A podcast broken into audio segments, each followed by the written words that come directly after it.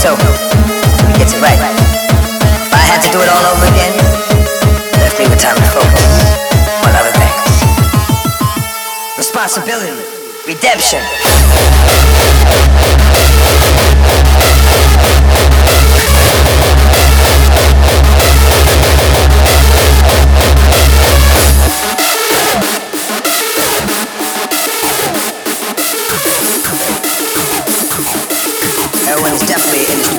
its growth potential.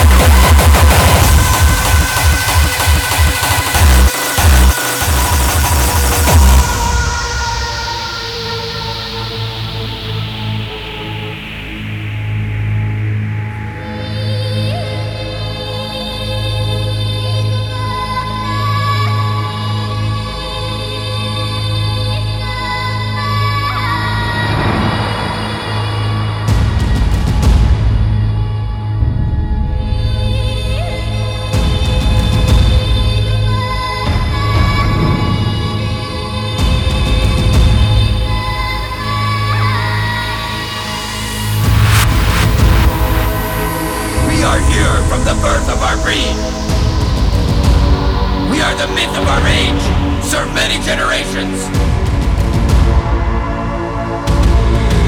We are the chosen. We are the chosen to release your deepest anger.